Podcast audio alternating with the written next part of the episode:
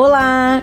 Quem conhece adora um chico balanceado. Um doce típico brasileiro feito à base de creme de confeiteiro, caramelo e hoje a Zana trouxe um chico de abacaxi.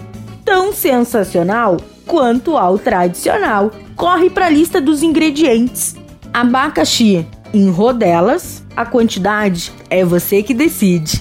3 xícaras de açúcar refinado, uma lata de leite condensado, 300 ml de leite integral, 6 gemas peneiradas e 6 claras.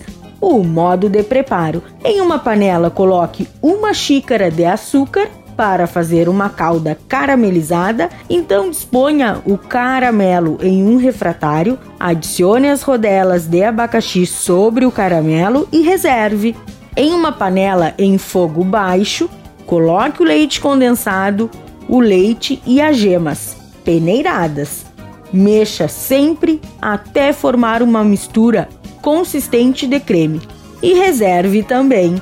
Por fim, bata as claras em neve e vá adicionando o açúcar. Não necessariamente que você vá utilizar as duas xícaras de açúcar. Vai do paladar de cada um, ok? O ponto é de um merengue. Acrescente o creme do leite condensado sobre os abacaxis na forma e cubra com o merengue. Leve ao forno em temperatura de 180 graus por cerca de 5 minutos ou até que o merengue fique dourado. Fácil, não é mesmo? Dica da Zana: se tiver um maçarico, é mais prático para dourar o merengue.